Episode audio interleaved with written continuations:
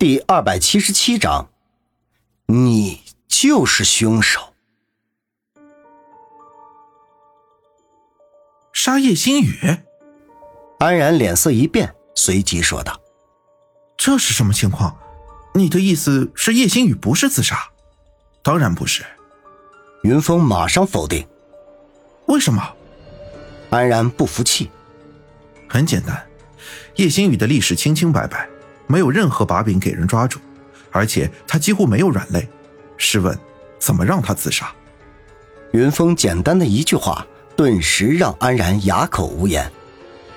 云峰看着安然，接着说：“所以事情是这样的，陈涛和赵峰都是被人威胁，最后选择了自杀，但是却被要求配合好好的演一出戏，而这出戏就是让人感觉两个人是他杀。”而且杀他们的人用了非常诡异的手法，两个人都故意大张旗鼓，找了很多保安保护自己，但是却又偏偏在最后的死期选择独处。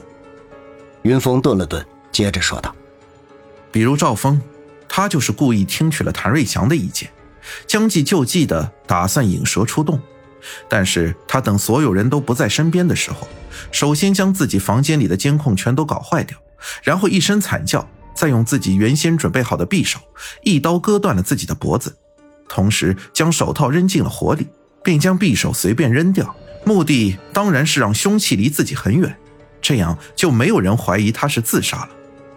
看着安然瞠目结舌的样子，云峰接着分析：“这也就解释了为什么陈涛和赵峰的保安守卫森严，连一只蚊子都飞不进去，结果两个人还是死了。可是我还是不明白。”两个人死就死了，装作是他杀，和叶星宇的死有半毛钱关系啊？安然依旧不解，云峰不答反问道：“我问你，如果想要杀了叶星宇，最困难的是什么？”安然微微一愣，然后说：“应该是接近他吧。”云峰点了点头：“没错，就是接近他。这是在国内，枪械管制。”所以远距离射杀是不可能的，而如果想要用刀杀他，那就需要接近他。当然，他们可以买通叶星宇身边的人，但是可惜的是，叶星宇平时对身边的人太好了，所以导致他身边的人都忠心耿耿。想要策反一个太困难了，而且容易打草惊蛇。最主要的是，叶星宇身边还有一个更加忠心耿耿的王龙，此人负责保护叶星宇，其他人更难接近叶星宇。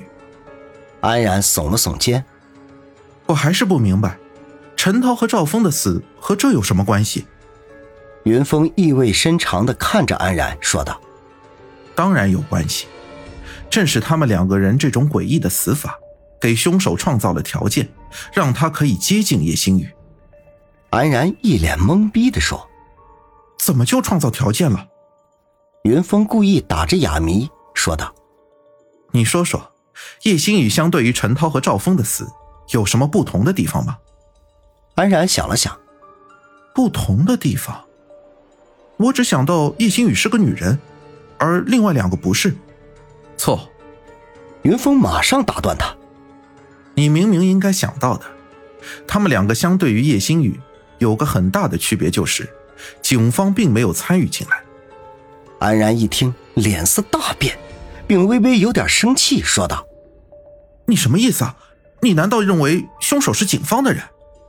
云峰不卑不亢地说：“当然，那是谁？”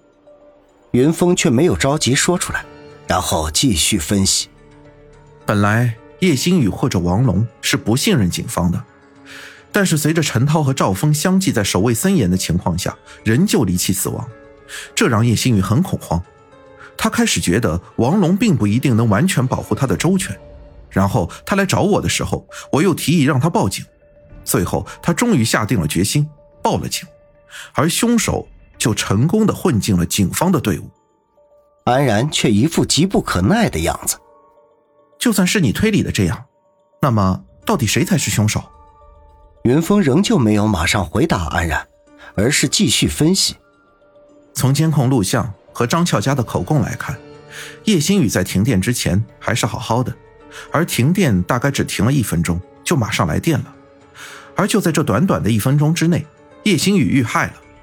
本来我们都以为，在这短短的一分钟之内，只有张俏佳可以接触叶星宇，所以我们马上就会怀疑张俏佳就是凶手。但是我们当时却忽略了一点，那就是在这一分钟之内，不光只有张俏佳接触了叶星宇，还有其他人也能接触叶星宇。哦，还有谁？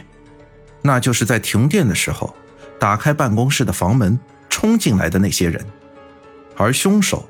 就混在这群人里，表面上大家冲进来是为了确保叶星宇的安全，但是凶手却可以趁人多很乱的时候，迅速的将叶星宇杀掉，然后再躲进人群。安然这个时候脸色已经非常不好，但是仍旧说道：“当时冲进来的人可不光是警察，还有王龙带来的许多保镖。”云峰说：“我们来分析一下当时的情况。”当时你和王龙发现停电之后，你们的反应自然是打开房门冲进去，确保叶星宇的安全。等到房门打开之后，王龙直扑叶星宇的床铺，而你去看张俏家，对不对？安然点了点头。云峰接着说道：“当时停电的时间很短，而且大家的目标很明确，就是确保叶星宇的安全，所以大家进房间的目的都很单纯。”就是第一时间确保叶星宇的安全，所以可以肯定的是，第一个接触叶星宇的人其实就是杀了他的人，因为后面的人是完全没有机会的。说到这里，云峰看着已经脸色苍白的安然，斩钉截铁的说道：“所以，当时第一个接触叶星宇的人不是别人，就是你，安然。”安然眯着自己的眼睛，非常冷静的说。你怀疑我就是凶手？云峰点了点头。